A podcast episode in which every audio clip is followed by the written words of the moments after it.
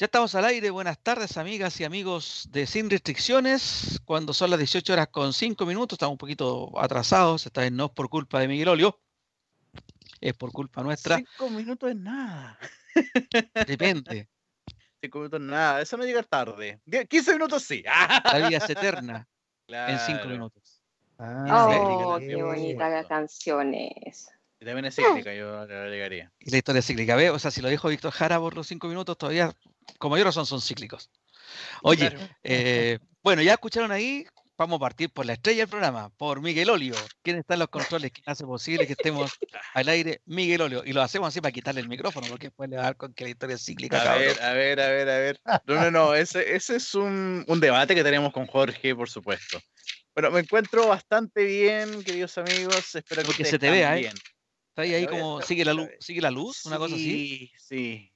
No, yo, siempre estoy en la oscuridad como DJ Darth Vader, ¿no es cierto? Bastante. Oye, falleció David Prowse el fin de semana, el, actor que interpretó en físico solamente a Darth Vader. Primera vez que se muere. Claro. Claro, claro, claro. Yo, yo estuve, me, me desayuné con la noticia. Yo lo subo al almuerzo. Yo lo subo al almuerzo. O sea, se almorzó con la noticia. Me almorcé con la noticia, exacto. Exactamente. Bueno, gracias. El que está ahí es Miguel Olio, Miguel Espinosa en los controles. ¿Cómo Antes que me silencien, empezó a hablar. Sí, antes que se silencien. La semana pasada teníamos a Kiko, casi tuvimos a Kiko, ahora está Lili con la carita más, más, normal. No, y conste que Jorge me decía, hagamos viral el video. Yo le decía, lanza el video. Sí, yo le dije, no, lanza el video por la sintonía, me dijo. Lo tiramos a YouTube, me decía Miguel Olio. Eh, Miguel no lo pasaron. Lo no lo pasaron para tirarlo ahí? No, eh, Miguel Olio lo hubiera tirado. De todas no, maneras. No, por eso yo, te defendí, pensé que eran, eran más que yo, yo te defendí, Lili. Y aguanté. Yo lo tiro al aire y después lo subo a YouTube. O sea, doble pega. Por eso. Al, único, al único que le doy un voto de confianza por seriedad es a Jorge Araya. Espero no quemarme. Pero uh. yo, mira, es un hombre serio, pero usted, no, no. Ve, tu mano, Lili. Debe tender a haber ahí un, una chispa. Vas a salir como el corredor de Fórmula 1 con las manos quemadas. Oh, ¿Verdad? Oye, sí, pobrecito. ¿Viste cómo ¿Lo vieron cómo salió? No, no lo vi. Oye, pero salió en 20 segundos, ¿eh? Al tiro. Sí, 28 segundos. Dura 30 segundos, creo, el, el traje antes que se, que se inflame. Un corredor de Fórmula 1 que se quemó el auto y se partió en dos ¿Dónde era el Gran Premio, Miguel? ¿Sabes tú? ¿Te acuerdas? ahí, ahí, no, no, me acuerdo, no, me acuerdo, Creo que era en Bahrein, Bahrein pero sí, por ahí. se partió en dos y lo salvó esta nueva cuestión que pusieron aquí, que es una cosa como una flecha que va protegiendo la cabeza justamente para que no le caigan cosas encima. Si no se hubiera degollado, dicen. Impresionante. Grosjean, creo que se llama, ¿no? El sí, Grosjean, algo por ahí. Ahí voy a buscar bien el nombre porque es un nombre. Sí, usted lo pronuncia como el norte de Francia, usted tiene un mejor pronunciamiento. Claro, claro. vamos a buscarlo. Bueno, mientras tanto, entonces, le damos la bienvenida a Lili, que qué bueno que estás bien, qué bueno que estamos más recuperadas. Sí, aquí corriendo, me suspendieron la última hora al dentista, así que nada, con algunos problemas varios. Hay que quemar, Pero ya por solucionar, ya por solucionar. Me parece. Gracias. Don Jorge Daya, el serio, ya lo dijo la señora Lili. Usted es el serio de esta, de esta mesa de cuatro patas. El serio cíclico. Hola, muy buenas tardes, Luis Miguel. Buenas tardes, Lili. Buenas tardes, Miguel Olio. Ya, la gente podría decir, ¿el profe es serio o le tenían el micrófono en mute? También. No, estaba, mira, estaba muy callado escuchando los comentarios. Me sumo, ¿no es cierto?, a mi amigo Miguel, ya eh, por la, la historia el pésame, ¿no es cierto? El pésame por, por la muerte de, de este actor gigantesco, ¿no es cierto? Gigantesco que era media casi dos metros, pues, ¿ya? ¿Ah? Que hizo, que estuvo ahí en, haciendo el papel de Darth Vader, pero ¿saben quién? No, no lo dejaron hablar porque tenía un, muy fuerte acento británico. Y, y, y, George Lucas no quería que Darth Vader hablara como un lord inglés. ¿Te diga? Así que por eso que él puso nomás simplemente el físico. Pero tengo un datito freak, y Miguel yo creo que ya lo, ya lo ubicó el datito freak. Ya, este actor ya había salido en una gran película, una película ¿ya? de Stanley Kubrick, ¿ya? en La Naranja Mecánica. Salía, salía ahí al final, era un, personaje que aparecía, un físico culturista, que aparecía en la película para que le vean ahí La Naranja Mecánica. Ya, ah, eh, así que mira el detalle.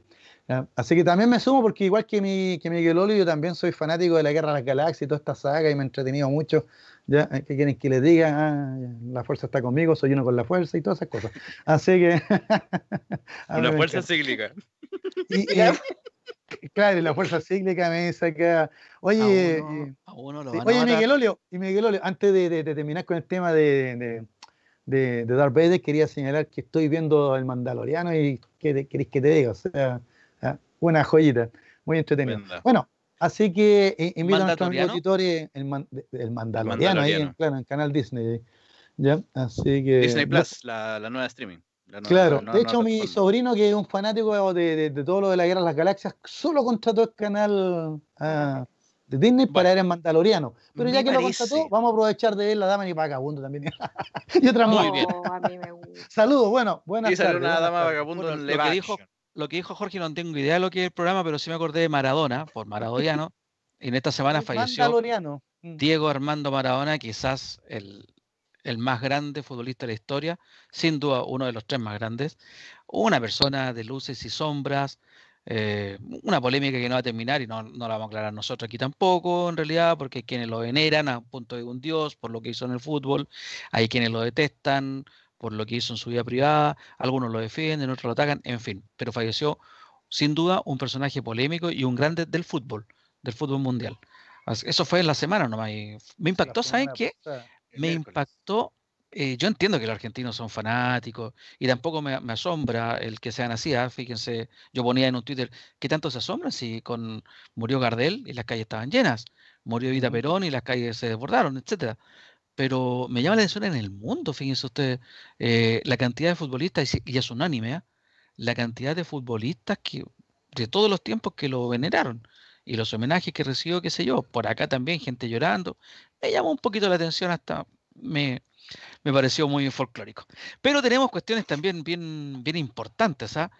Tú, Jorge, mencionaste hoy día en la pauta, Defensoría de la Niñez polémica también con un, un, videoclip que sacó la Defensoría de la Niñez, atacada por, por, la, por el oficialismo. Vamos a hablar de eso también.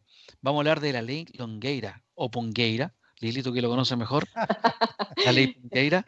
Los Pungueira. Tendría que ser así. La UDI debe conocer así. La ley de pesca, curiosamente, una ley que nace corrupta y que debiera ser unánimemente criticada, por fin la, la oposición tiene los votos, la declara nula. ¿Y qué hace el gobierno? la quiere salvar yendo a dónde? A la cuarta cámara, o la tercera cámara, al Tribunal Constitucional. También nos vamos a referir a eso. Utensilios. Los utensilios de la cocina no son lo mismo que los utensilios que tenían los fascistas de extrema derecha, pero para el subsecretario Gali son solamente utensilios. Lo más importante, nada más importante que una metralleta UCI. Está bien eso. Y lo que quiero que nos refiramos, partamos con esto, chiquillos, retiro del 10%. ¿Van a tener regalo de Pascua? No, cabrón. Parece que no. ¿ah? Parece que se complica la cosa con el retiro del 10%. Hay dos proyectos que están eh, batiéndose a, duelo, digamos. Un proyecto que es el de la diputada Pamela Giles, que fue aprobado eh, por 130 votos de 155 en la Cámara de Diputados, pasó al Senado. En el Senado no fue aprobado, pasó a comisión mixta entonces. O sea, no que no haya sido aprobado. En realidad no tuvo la mayoría, el quórum suficiente que es una, requiere una reforma constitucional, que son los dos tercios, ¿no es verdad? Entonces, por lo mismo pasó a comisión mixta, pero ya se sabe que si pasa esa instancia, va a tener que ir al Tribunal Constitucional porque así lo decretó el gobierno. Pero paralelamente el gobierno, así como diciendo aquí mando yo, pone un proyecto parecido, para que saquen el mío y no el de él. Un proyecto en realidad que en su génesis no es tan parecido en su génesis es un proyecto que apoya mucho al negocio de la AFP y es evidente, a mi juicio, que lo que están haciendo están defendiendo el negocio de la AFP. Proponía el retiro de un 10% con un máximo de 100 UF, ese es el origen, acuérdense, 2 millones 100 más o menos. Proponía que fuera repuesto en el tiempo, como que yo me hago un autopréstamo y después tengo la obligación de devolvérmelo, una cuestión muy sui generis. También proponía en que se cobrara impuestos a cualquiera que lo quitara, que fuera un impuesto a la renta y que fuera con un retiro a 60 días hábiles. O sea, esta cuestión era para marzo, para que paguen el colegio los chiquillos. Entró a la Cámara de Diputados y la Cámara de Diputados lo cual mano tijera lo tijereteó. ¿Y en qué está ahora? En que ya tiene que ser 150 UFs. máximo 150 UF, es decir, 4.300.000, lo mismo que el de la diputada Giles, en que sea sin devolución. Perdón, entró al Senado, me equivoqué, y en el Senado lo tejiletearon. Que fuera sin devolución el impuesto está en discusión porque el Senado lo sacó sin, sin impuestos, pero sin embargo ahora se está discutiendo en la comisión mixta también, se está discutiendo que haya un impuesto y se está discutiendo a qué tramo. Y em, dije que era 150 UF, sin devolución y, y, el impuesto que el que se está discutiendo. Ah, y que fueran dos retiros. Uno, el primero, a 15 días hábiles una vez, de una vez promulgada la, contando de que se promulga la ley, y el segundo retiro 15 días hábiles posterior a la entrega del primer pago. ¿Qué significa esto, chiquillos? En que así como están ahora, la cuestión se empieza a, a ¿cómo se llama?, a dilatar y se empieza a discutir y no hay acuerdos y lo más probable es que no lleguemos antes del 25 de diciembre, es decir, no va a quedar para la Navidad. ¿Y en qué están discutiendo? El gobierno ayer, Briones, insiste, el ministro Briones de Hacienda, insiste en que haya impuesto a todos los tramos, algunos senadores, incluso oficialistas, se han abierto a que sean del tercer tramo para arriba, es decir, personas que ganan de 2 millones y medio líquidos mensuales para arriba, que sean los que paguen, como el, porcentaje que le corresponde al impuesto a la renta. Y lo otro que hizo Briones ayer a última hora es que quiere reponer la, disposición que dice que hay que devolverlo. Entonces, se, hay, se produjo una traba ahí bastante fuerte, bastante grande, que no sé cómo ir a zafar, pero lo que yo quiero decir antes de pasarle la palabra, chiquillos, en que es curioso cómo esto se puede transformar un triunfo de parte del gobierno en una fuerte derrota ideológica. El gobierno siempre se opuso al retiro del 10%, lo aceptó la vez pasada por una mayoría inmensa de la ciudadanía, ahora se le ocurre ir al Tribunal Constitucional, yo no sé cómo puede un tribunal decir, hoy día es ilegal, pero la vez pasada no fue ilegal salvo que diga, bueno, la vez pasada no me consultaron, pero el gobierno, ¿cómo puede decir, mira, lo de eso estaba malo, pero esto es bueno? ¿Pero qué hay diferencia? En que nació de mí. La única cuestión es que nació de mí. Pero sí es una derrota fuerte ideológica, creo yo, porque sabemos que este gobierno lo que lo mueve es proteger el negocio de las AFP. Antes de pasarle la palabra, chiquillo, eh, Miguel Olio, ¿me puedes decir cuál es el WhatsApp de la radio, por favor? Para que la gente pueda opinar, si es que quieren el más 569 8728 9606. Ese es el WhatsApp de nuestra radio. Ok, más 569 8728 9606. Señora Lili y don Jorge, el profesor serio. Ah, ¿qué puedo decir? El profesor serio.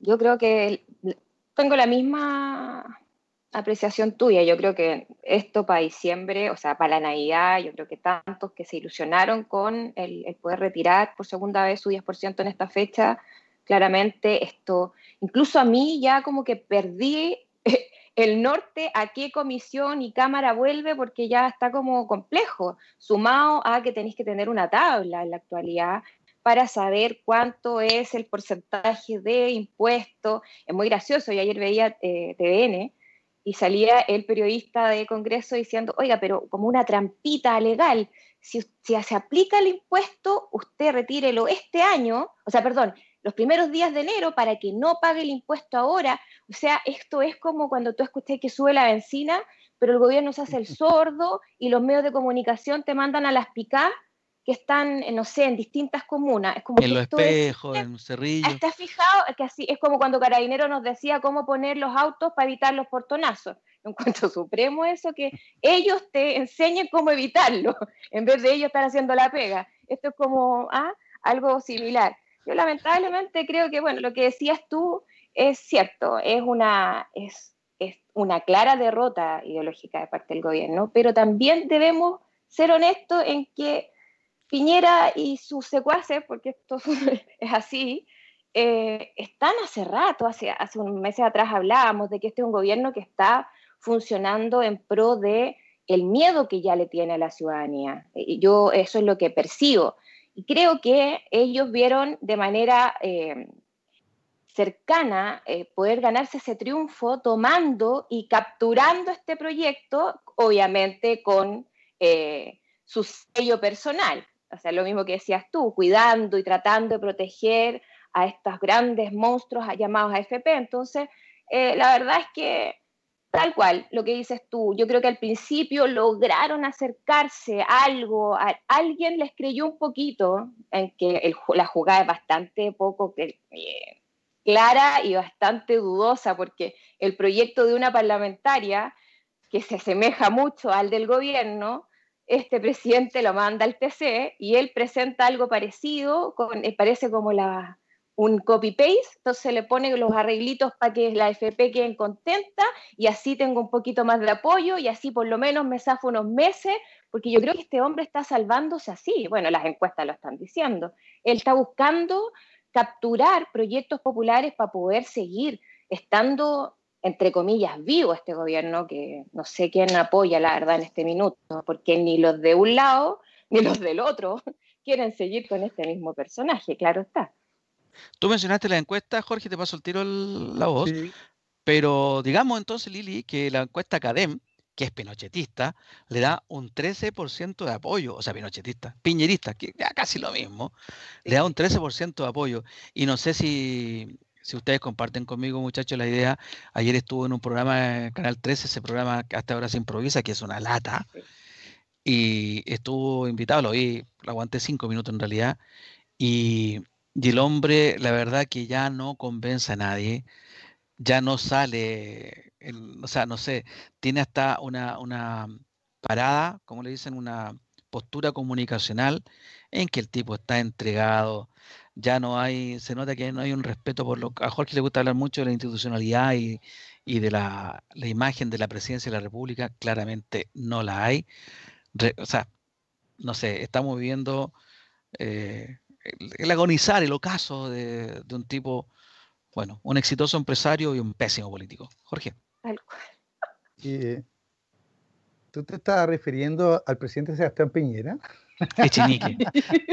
Sebastián Bernardino claro, es que, es que me, llama la atención tu comentario porque yo estoy leyendo acá que el presidente Piñera defiende el proyecto del gobierno para retiro de fondos de la AFP y dice que el 80% no pagará impuestos y pide aprobarlo antes de Navidad.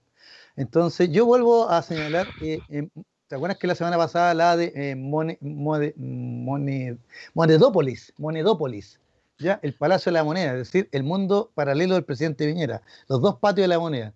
Porque en esos dos patios, el patio Naranjo y el patio de los Cañones, ya eh, el presidente Piñera ya vive una realidad ya eh, distinta al resto del país, ya y él piensa que diciendo las cosas se hacen, ¿no? ¿Ya? Es como si fuera una especie de lámpara mágica. Fuera de broma, volvamos al, tema del 10%. Tú lo señalaste muy bien y Lili también. Ya el gobierno, y lo dijimos la semana pasada, ¿te acuerdas? El gobierno pierde sí o sí. O sea, acá el gobierno no gana nada. ¿Por qué? Porque para poder quitarle la iniciativa al Congreso, en este caso a los diputados, ¿ya? Eh, y evitar futuros eh, retiros, ya mete esta ley, ya que en el fondo es el mismo proyecto con algunas cortapisas. Ah, la ley después le sacan todas las cortapisas y queda igual al proyecto original. Pero la gracia es que con el tema del TC, el gobierno se asegura de bloquear, por él, ¿no cierto?, un stopper, en términos futbolísticos, aquí a, la Cámara, ¿ya? y poder ellos seguir por la banda y tratar de tirar un centro y meter un gol que en este caso sería el triunfo, o sea que el gobierno va a sacar el 10% para la gente. Pero la gente no es tonta, a la gente le da lo mismo, si es la Cámara o el presidente ¿ya? o el gobierno el que saca el proyecto del 10%. La gente quiere el dinero. Ahora, más desconectado en todo este partido de fútbol que tiene la oposición, o mejor dicho, el Congreso con el, con el gobierno, ya, es el ministro Briones, por lo que tú señalabas, eh, Luis Miguel. Porque el ministro Briones no se da cuenta que le hicieron una concesión como quien dice, le dieron, le dieron la pasada, le dieron la oportunidad, le dieron la posibilidad, sus mismos parlamentarios, de discutir este proyecto, ¿ya? Pero con las cortapices que le habían colocado ya, eliminando esto y lo otro, para que fuera parecido al original, al proyecto de la Cámara original, ¿ya? Y resulta que el ministro Ione llega totalmente desenchufado, desconectado, no sé en qué planeta vive, debe ir a los mismos dos patios que el presidente Piñera, ¿ya? Y llega diciendo, no, tiene que ser un autopréstamo, no, tienen que pagar impuestos y tenemos que reponer estas cosas. Oye, viejo, pero si resulta que para que pudiera pasar el sedazo, le sacaron todo el lastre. ¿ya? Y el tipo quiere volver a, cargarle al muerto todo el lastre que le habían sacado. Entonces, ministro Ione, ya, eh, entre, mira, soberbia, esas son las expresiones que escuché el fin de semana de varios periodistas, la soberbia del gobierno, creen que porque ganaron, porque ganaron dos votos más en una votación en la Cámara, pueden ahora volver a imponer su agenda legislativa cuando no tienen nada.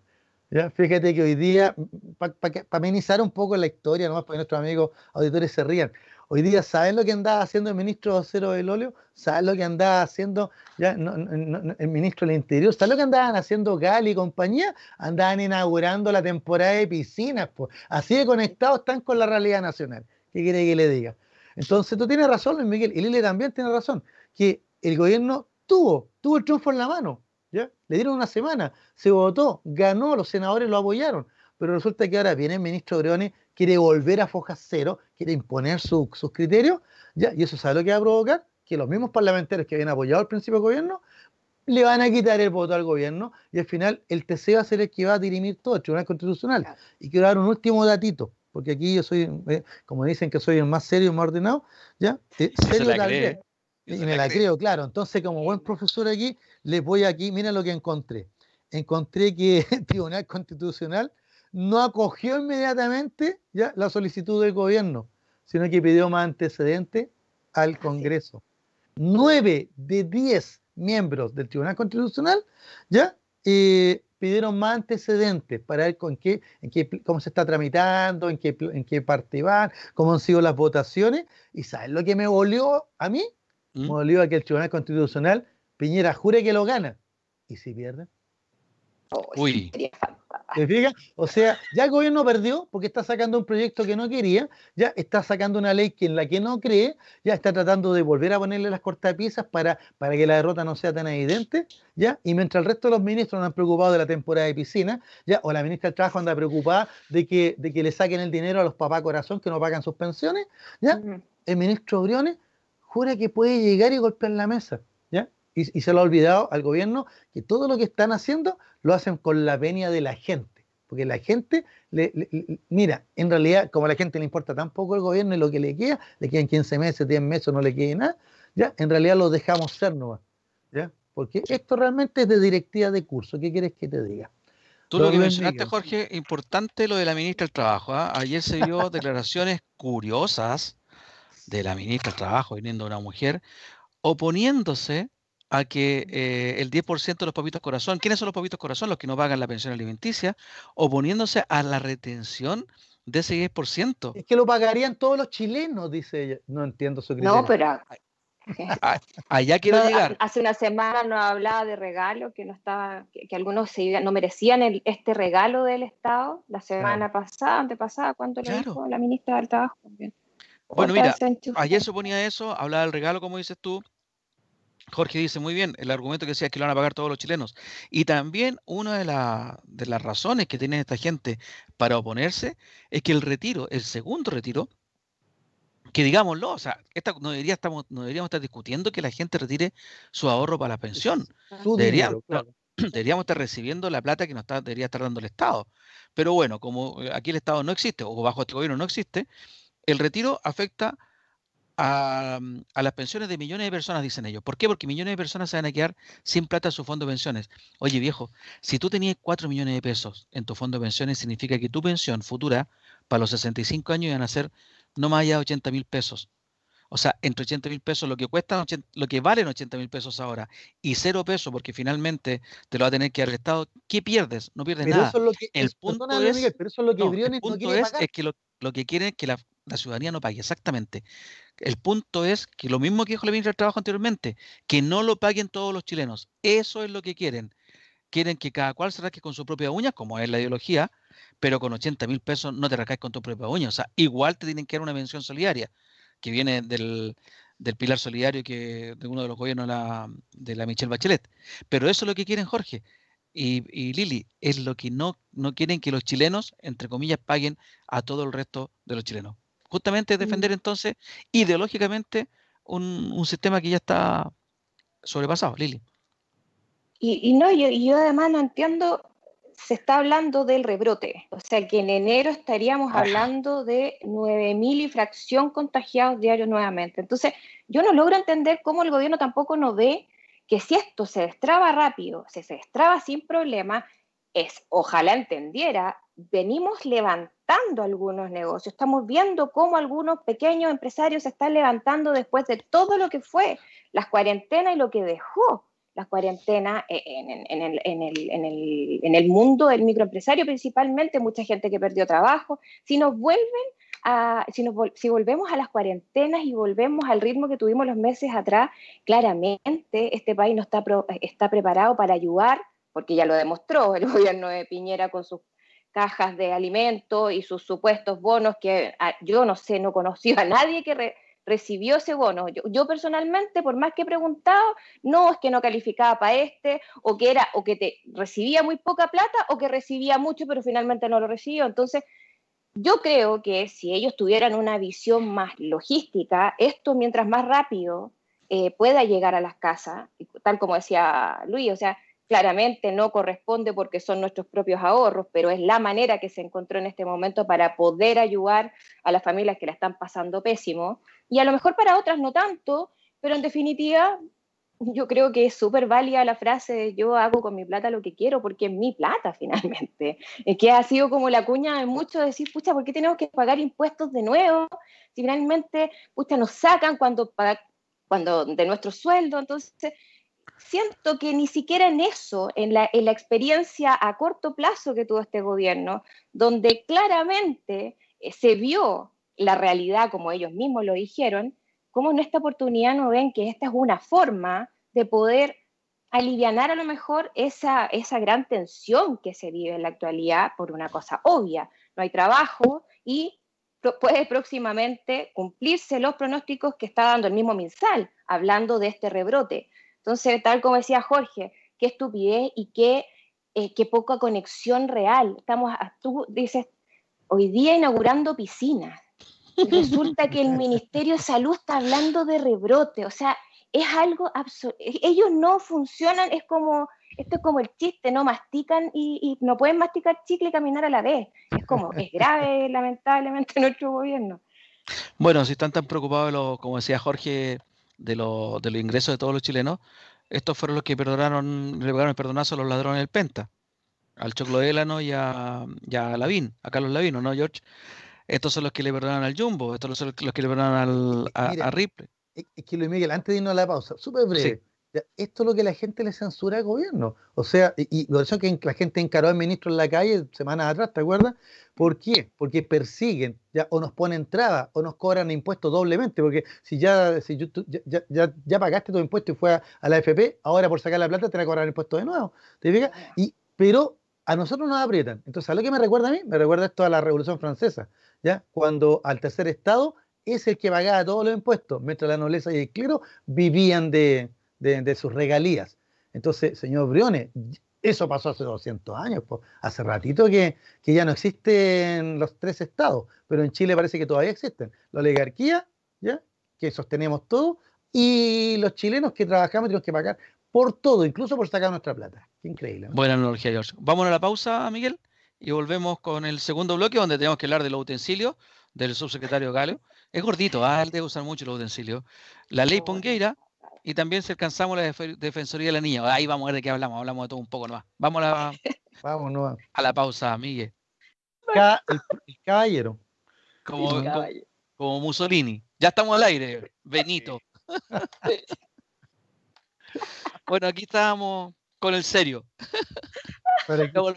la realidad supera, supera cualquier ficción. Oye, que me lo imaginé a Jorge. Estamos aquí conversando con, con Jorge Raya, el serio, según le puso Lili. Ya verán que ya lo descubrirán, señores. En realidad, Lili, usted se ríe, pero yo siempre hablo del el poder ciudadano, el empoderamiento de los ciudadanos, la, ah, vecinos organizados. O sea, ¿qué Estado, qué Estado de Derecho ni nada? Aquí nos organizamos los vecinos y hemos funcionado mejor que el gobierno en todos estos meses de pandemia. Mira, que, Jorge vigila tan bien que yo creo que estaban en el Titanic y no es un día. No es un día el barco. Acá, acá no se puede salir ni con, aquí no se puede salir. Yo no puedo salir de aquí de, mi casa sin la mascarilla porque al tiro las vecinas me whatsappean. Vecinos, la mascarilla. Al tiro, pues. Lógico. Tiene la cámara de vigilancia ahí, pero prendida. Oye, Pero ¿qué querés? Lo que te tiene en diga? el celular a- al profe. ahí. Chiquillos, estamos al aire, seguimos hablando de la calle Abelardo Núñez, ¿no? Tenemos, Ah, tenemos un WhatsApp, tenemos un aire, WhatsApp pero- donde estamos totalmente organizados. Por eso te digo, estamos mejor organizados que el plan cuadrante. ¿Por qué querés que le Te diga? creo, te creo. poder ciudadano. Y hablando de ciudadanía, don Luis Miguel, Jorge, acá, Jorge, acá no- todos no- armados con utensilios, todos con utensilios. Jorge, lo- los descargos son en comerciales. Por si acaso. Igual, igual lo aceptamos, pero. Bueno, estimados amigos, y después de conocer las intimidades del vigía de Abelardo Núñez, ahí en la comuna de San Miguel, si ustedes quieren conocerlos, vayan a Abelardo Núñez en cualquier momento a estar Oye, mirando pero- ahí. Por Dios, mejor que nunca Batman. hablamos en la calle y él tiró el la... pito ahí. Sí, po. Ya. el árbitro. Jorge, mejor que Batman. Jorge, ¿cómo Usted, se llama? usted, Luis Miguel, está igual que los mafiosos. Eh, eh, eh, va, va a hacer algo y, y- y pone el nombre. Dice el nombre. No, po. No, se No, no, no, cuenta, yo, se cuenta yo en soy- milagro, no el santo, pues. yo soy responsable, yo tengo que decir las, todas las cosas como son, porque si no después que hay, hay como que son utensilios, pero que no, como que son, como que sí que no, como que nada la cosa ninguna. Oiga, y hablando de la suegra. Mira, ¿Cómo qué? ¿Cómo de Luis? la suegra. Claro. Porque dice, no, no quiero que a mi suegra le pase nada y vive en la calle tanto, número tanto, teléfono tanto, Claro. está sola, no tiene perro.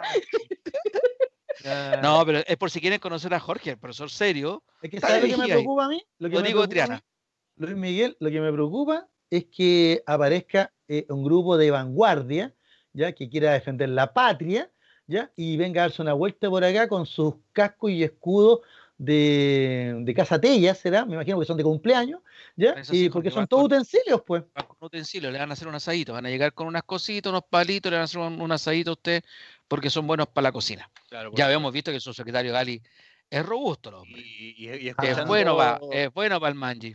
y Bueno, yo le comentaba, yo le comentaba, en la pauta le comentaba a Lili que el tema de los utensilios me preocupó, porque quiere decir que algunos canales amigos por ahí van a tener problemas con su Masterchef, ya, o con la Divina Comida, porque ahí se ve mucho utensilio, pues. se va- De hecho, están pensando en Y se pide. Y, Y se, se pide, pide claro. Uy, y de hecho, Y esos escucho- programas están pensando en una demanda hacia el gobierno justamente por usar su fraseología. estoy- y yo estoy escuchando una banda Utensils and Roses, una muy gran banda, banda musical, ¿no es cierto?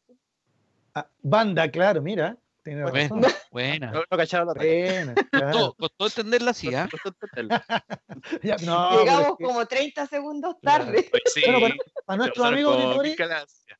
para nuestro amigo contémosle que estamos festinando con las declaraciones del subsecretario Cali, que ante, ante el descubrimiento, ¿no es cierto?, estos ocho individuos, estas ocho personas ya eh, que amenazaron a, a una fiscal, ya, la amenazaron de muerte, ya, y que contaban con armamento, contaban con armas hechizas, contaban con una organización, ya, incluso tenían hasta una UCI, ya nos encontramos que el gobierno, ante toda esta tremenda amenaza, declara que eran solo utensilios, excepto la UCI, pero que no estaba operativa, pues.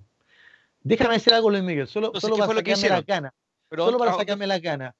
Cuando el, el exministro Víctor Pérez recibe una carta de las comunidades mapuches que le avisan al gobierno que iban a comenzar una campaña de reivindicación de tierras, ¿no es cierto?, de recuperación de tierras ancestrales, el ministro Víctor Pérez a- inmediatamente apeló a la ley de interior de seguridad del Estado, de seguridad interior del Estado. Y ahora, ante una amenaza flagrante con armamento, ¿ya? Con un grupo operativo, con un- de ocho personas que tienen una ideología totalitaria, violenta, fascista, el gobierno solo se querelló por la ley de control de armas. O sea, parece, ¿serán camioneros estos cabros también? No sé, digo, pregunto yo. Justamente, tú estás haciendo, estás haciendo todo lo que uno quería decir. Resumiste todo, Jorge. Ayer el presidente dice, sí, a lo mejor fue una palabra no muy afortunada el subsecretario Gali. Oye, por favor, un poco de seriedad, tal como está diciendo George. Cuando el pobre tipo que le pegó un torniquete Sí. al metro, un profesor de matemáticas, ¿cuánto tiempo estuvo detenido? Y le aplicaron toda la fuerza de la ley y la ley de seguridad interior del Estado, ¿verdad? Cuando el otro gallo tuvo un sueño no erótico con la Cecilia Pérez, también, güey, ¿cuánto se ¿Verdad? Tenéis toda la razón, me había olvidado sí. de ese. de encontraron de inmediato? Entonces ahora estos tipos para empatar, dicen no, porque el, el nuevo ministro del Interior, que parece que hace peor que el otro, el otro era tonto, este es Este poco preparado. Claro. Sí, o, o el otro era muy preparado y tonto y este no sé. Pero la cuestión que este, este actual, ¿qué es lo que te dice? Oye, pero hay muchos muchos funcionarios de, gobierno y oposición del Parlamento que también están amenazados. ¿Y ahí? ¿Y? no, y, claro, píllenlos. Píllenlos, pues si para eso están. Entonces, al, que tiene sueños con la Cecilia Pérez, lo de, ¿en cuánto se demoraron en, encontrarlo? Nada. A estos que atacaron a la, a la fiscal Chong, Chong, Chang, Chang creo. No, Chong. Chong, ¿está bien? Ya. Eh, a ella también, ¿cuánto se demoraron? Se demoraron mucho tiempo. Y como bien dijiste tú, no, pero que en realidad eh, lo, pillamos por arma, entonces le aplicamos la ley de armas. ¿Qué significó eso en buen chileno? Que en vez de estar detenidos con prisión eh, preventiva, que debería estar ahora, salieron bajo fianza y están en su casa, Lili. Es que, ¿quiénes son? Pues?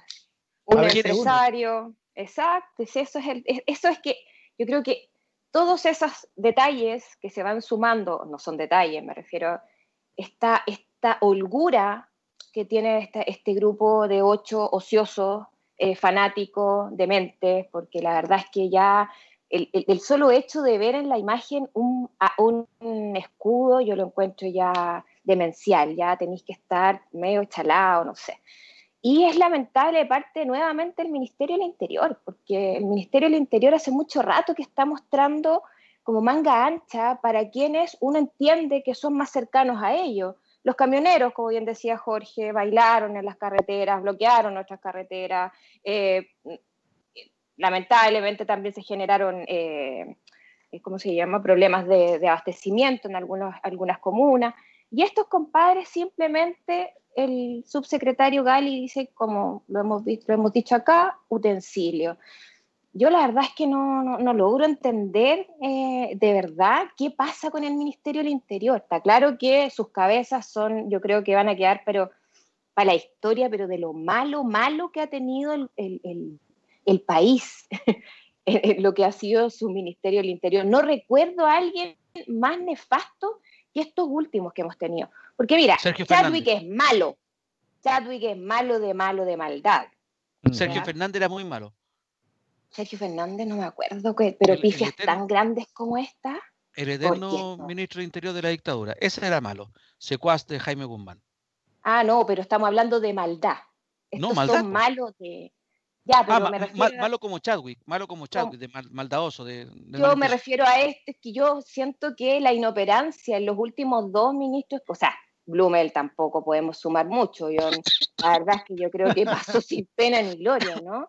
Blumel, ¿quién era Blumel? ¿Quién era Blumel? ¿Quién era Blumel? Yo hoy día leía algo, me pareció que está dentro de los querellados también por la fiscal eh, ah, que está viendo el tema de Mario Rosas, que no sé ah, si supieron que tuvo que declarar también nuestro ex general.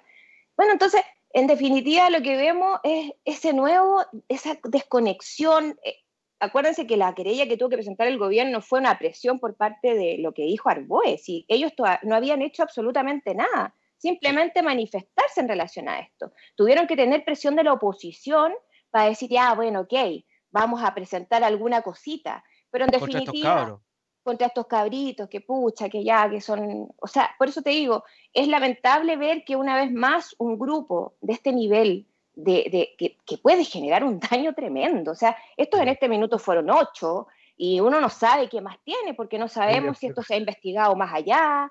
No tenemos idea si los utensilios era uno solo o, podrían haber en otros lados. Mira, Lili, es, tanta la gracia de esta cuestión que lo mismo que le hacen los pacos que están infiltrados y que uno puede entender que los carabineros se infiltren para hacer labores de inteligencia en este tipo de manifestaciones. Pero lo que no se puede entender es que los pacos, ah, ¿cacha la diferencia que hago? el carabinero que se infiltra va a hacer labor de inteligencia y saber cómo se mueve el grupo, ¿no es cierto? Y prevenir, porque están para prevenir el, delito. Y los otros pacos que se infiltran para quemar kioscos y para, y ¿cómo se llama? Y para pelear comisarías, o quemar iglesias. Pero mira, estábamos diciendo, son, están tan desconectados esta gente, ya lo, lo hablábamos por el 10%, la desconexión que tienen, estamos hablando que gobiernan para ellos o para su grupo a raíz de esta cuestión. ¿Qué mejor ejemplo que lo que pasó con la ley Longueira? Y ahí vamos al otro tema que está pendiente. La ley Longuera es la ley Longueira, la ley de pesca, que dejó a miles, sí, miles, cientos de miles de pescadores artesanales prácticamente de brazos cruzados, porque le entregó el mar a las grandes empresas, una ley que está en su génesis corrupta. Por lo tanto, es una ley éticamente inválida. Inmoral. y, gracias, Jorge, inmoral. Eso creo que lo mejor lo define. Y debe haber algún léxico leguleyo también que lo define mejor aún. Pero como dijo Jorge, inmoral. Donde tenemos a gran cantidad, y aquí no voy a decir transversal, porque gran cantidad de los coimiados son de la UDI. Claro. Está la, diputada Isasi, está el senador Orpis, está lo que le dictaba el tipo a la, a la Jacqueline Barriselbergue, el tipo de la, de la empresa de pesca, qué sé yo. Aquí no es transversal. Aquí están todos mojados los de la UDI y se, votó la ley en el Parlamento, se, sancionó, se, promulgó, y ahora que con los votos de la oposición, que digámoslo con esta cuestión de los tres quintos y qué sé yo, cuesta mucho tener esta mayoría, se logró derogar la ley, ¿y qué hace el gobierno? Como gobierna para ellos solamente, va al Tribunal Constitucional, a la tercera Cámara, George. ¿Qué me decís? ¿Sabe lo que le digo? Que eh, el gobierno parte de, una, de una premisa falsa. Un abogado tal vez podría explicarlo mejor ¿ya? Pero la premisa falsa es la siguiente. Ellos parten de la base de que las leyes, una vez aprobadas, son inamovibles. Como la constitución, no se puede tocar. Y, exacto, no se pueden tocar, porque ¿sabes cuál es el argumento de la derecha? ¿Ya? Porque aquí vamos a hablar de derecha e izquierda, aunque yo iba a hablar de, progresistas e, e, y estúpidos, pero bueno, ya, eh, pero es otro tema. ¿ya? Eh, básicamente el argumento es el siguiente, ¿ya? de que se imaginan, si empezamos a derogar leyes, lo que podría pasar de aquí atrás, o sea, esto podría ser una verdadera corrida de derogaciones, pues. O sea, porque así, ¿sabes cuál es el tema de la ley de pesca? Yo sé cuál es el, por qué el gobierno está desesperado. Porque si la ley de pesca se logra derogar, ¿ya? adivinen qué otra ley se podría derogar. La que creó la FP. Bien. Así es sencillo. Entonces, mira, e, e, este es un Titanic. Se está, se está cayendo. ¿Qué Titanic? Esto es Pompeya, compadre. El volcán está explotando, ¿ya? Y, todo se cae a pedazos y todos se mueren, ¿ya? Y el gobierno se afirma en lo que puede. ¿Por qué? Porque, porque se le está. Mira, e, este circo pobre llamado Chile se está cayendo a pedazos. Ya la carpa no aguanta, ¿ya? ¿Te fijas? Ese es el tema. Entonces, el asunto que tú señalas de la ley de pesca, yo estuve leyendo ahí y bueno, siempre salen las típicas declaraciones de Raymond Bante, Charper y compañía, ¿no? pura estupidez, no hay imbecilidad, ¿ya? O, ¿ya? Y, otros diputados de, todos los mismos partidos. Yo creo que el otro día pensaba, para ser parlamentario de la UDI de la Nación Nacional, estos tipos deben dar un examen de imbecilidad, porque parece que no, no, veo, nunca escucho comentarios inteligentes ni argumentos profundos. ¿ya? Siempre tienen la profundidad de una charca después de la lluvia. Esa es la, más, la menor profundidad que tú encuentras acá. ¿Te fijas? Pero para hacer corta la historia, ¿ya? Porque no quiero ser ofensivo ni caricaturesco. no lo ha sido, ¿ah? No, para nada, yo soy muy serio. Yo soy muy serio. Sí. muy serio, ¿viste? Entonces, para hacer, para hacer corta la historia, ¿ya? Eh, acá se, le, se, está cayendo todo a pedazos, pero resulta que le niegan a las mismas cámaras la posibilidad de derogar una ley. O sea, con el criterio de estos parlamentarios de derecha, todavía existiría la esclavitud en Chile, pues. Nunca se podría haber derogado. ¿No quiero una ley? ¿Qué me dices tú, Lili? Lo mismo. Bueno, la cuña del subsecretario eh, Osa es, lo mismo que dice Jorge, que literal la tengo acá, dice, a raíz de la búsqueda de la derogación de anular, digamos, eh, la ley, que esto vendría a cuestionar lo que durante años este Parlamento dignamente ha hecho por este país. Así que él está muy preocupado por el trabajo que ha hecho nuestro Congreso Nacional. Pero si ya les la es que lo mismo creo yo. ¿Mm? ¿Cómo pueden decir así, cara raja, perdóname? Exactamente. Dignamente. por eso la anoté, porque la encontré. Pero si la Jacqueline hizo un trabajo, le pagaron por, por hacer esta ley especial, ¿no? Pues súper digna. pues. Mira que... Esta cuestión, con lo que ustedes están diciendo, lo que pretenden estos tipos de, de meternos eh, el dedo en la boca, por ser no ser irónico, como dijo mi amigo Araya. Sí, pues nada en el ojo, eh, Es como, es como ya, ¿sabéis qué? Saquemos la ley, total, después los buenos no hacen nada ni cuenta, nadie se da cuenta y vamos a hacer, y, aquí y nos ganamos estas monedas, estos pocos que estamos acá. Es como cuando lo que pasó con el molde Castro, con Moza, o con cualquiera de estas constructoras que no tienen lleno de edificios. Se pasan los planos reguladores por cierta parte, se sientan, mojan a, que, a los tres o cuatro pelagatos que hay que mojar en la municipalidad, hacen el edificio, total dicen, después estaré hecho. ¿Quién lo va a demoler? ¿Cachai? Y esto cuestión es así. Entonces yo me alegro que lo que este Congreso indignamente, no dignamente, indignamente haya promulgado, se elimine y se borre. Es una cuestión de perogrullo, es una cuestión de sentido común, chiquillos. Yo no sé, ¿en qué país quieren vivir estos gallos? En que sigamos hablando, porque ya es ley, ah, no, no, no, no se toca. No, y además, ¿cuál es la justificación para poder defender realmente un proyecto que tiene a dos personajes parlamentarios activos en ese momento? Recordemos que Pablo Longueira era senador cuando se empieza a gestar el proyecto, fue ministro cuando se para el proyecto. No, compadre, no, compadre, a mí no me ha acusado nadie, compadre. ¿Te queda claro, compadre? la, mochila, la mochila, a la cooperativa. Sí, sí, me acuerdo perfecto, a Roberto Sá, creo que se llama el periodista, cuando lo estaba muy irritado. Entonces, es claramente una ley que está absolutamente clara que corrompió a varios de parlamentarios, Marta Isasi, o sea, Orpi, Broma todo lo que nos enteramos que pagaba, todos sus gustazos, incluso el club de tenis. ¿ah? y, el club de yate. Ah, la membresía en el club de yate. La membresía, pues, compadre. Entonces yo, no, yo ahora me río pues. porque yo me acuerdo cuando lo veía en el Congreso, él, yo la verdad es que siempre soy honesta, en un principio jamás me imaginé el, el, personaje del que íbamos a hablar años después de en me Sumo a eso, me sumo a eso, Lili, también ¿Qué pasó? Yo quedé en shock, porque la verdad es que yo veía a un senador muy trabajólico, y yo ahora me río, porque yo cada vez que le preguntaba, él se iba siempre, o llegaba un poco tarde los días martes, le decía, no, es que yo estaba em, en mi clase de tenis. O sea, ahora yo digo, mire y pensar que todos los chilenos le pagábamos a este desgraciado la clase de tenis.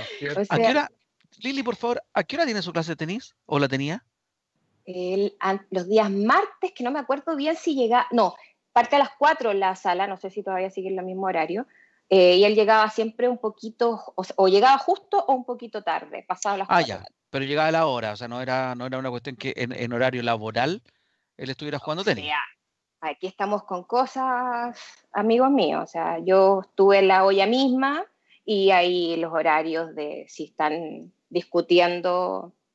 Hay muchos que se van antes, él era uno de los que se retiraba antes, sí, es parte de las malas pues. costumbres. Yo fui a sesiones de, la Cámara que no había ni, No, había ni el 15%. No, se cierran en los comités a pues.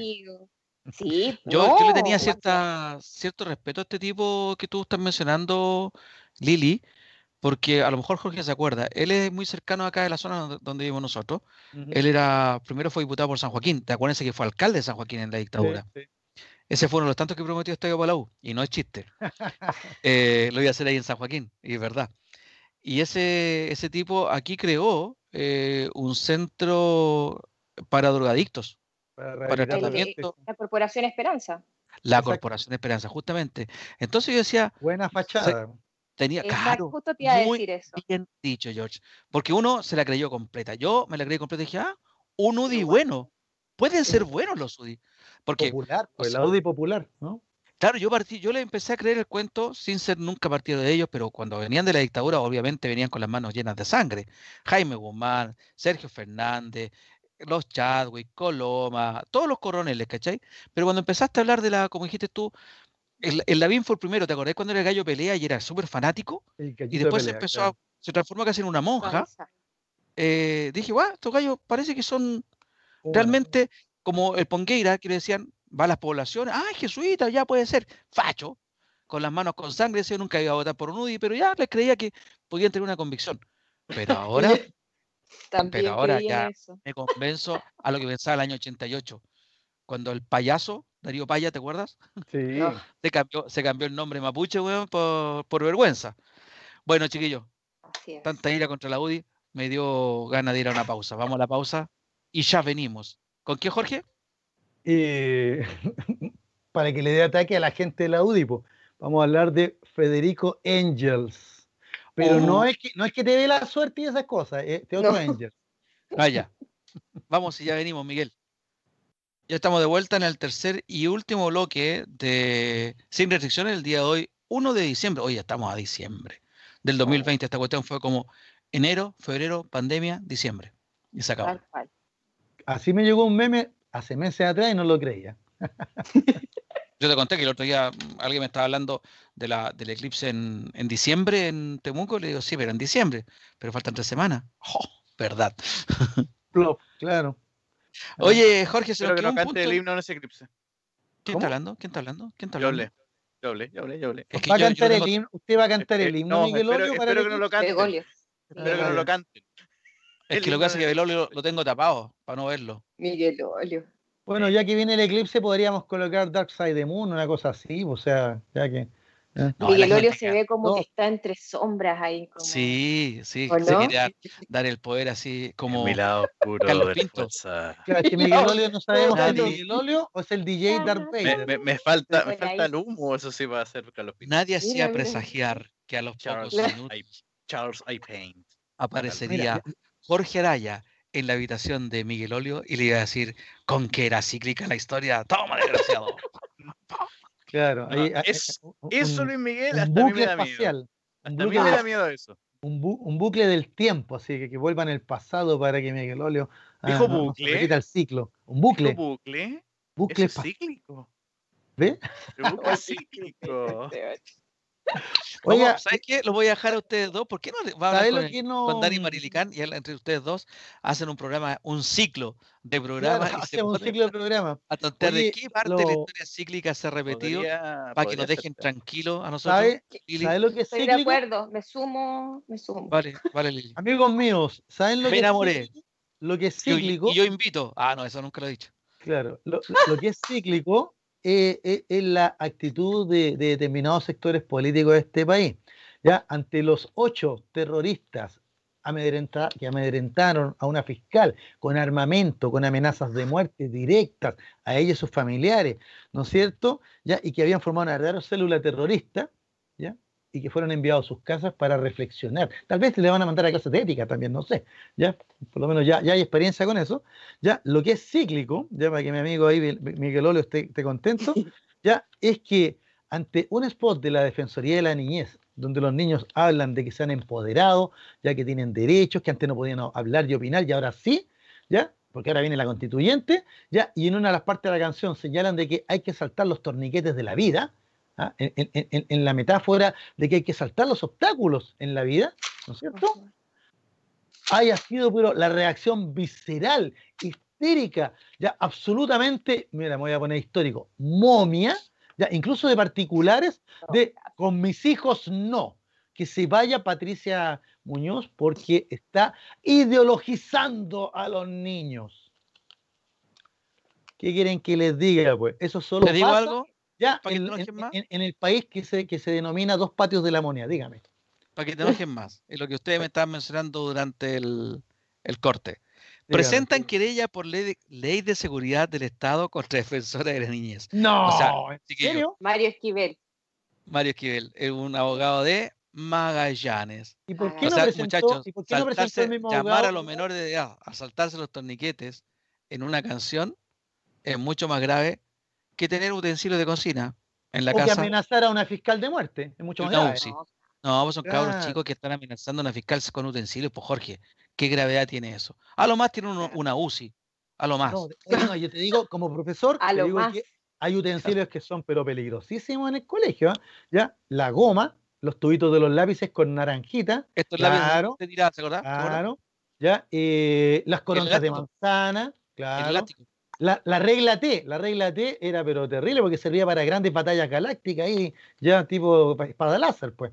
Eh, Yo creo que a nadie le llegó la, nadie terminó con la regla T eh, en el colegio. Todas se rompió a No es la T de cobre, ¿cierto?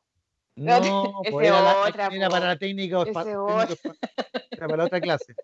Oiga, bueno, ya se dieron cuenta nuestros amigos auditores que hoy día estamos muy jocosos y que todas estas Uy, cosas gravísimas, Dicharachero, diría yo. claro, dicharachero, todas estas cosas gravísimas, nos hemos estado riendo. Gracias, Porque realmente, realmente, ahora con lo último que tú me cuentas, la querella del abogado Magallanes, perdóname, es pero eh, desopilante, dicen algunos por ahí, ¿no es cierto? O sea, Buena, Araya. ya no sé qué expresiones usar, porque como decía mi amigo Napoleón, de lo sublime a lo ridículo hay un solo paso, ¿ya? Y con esto del es video.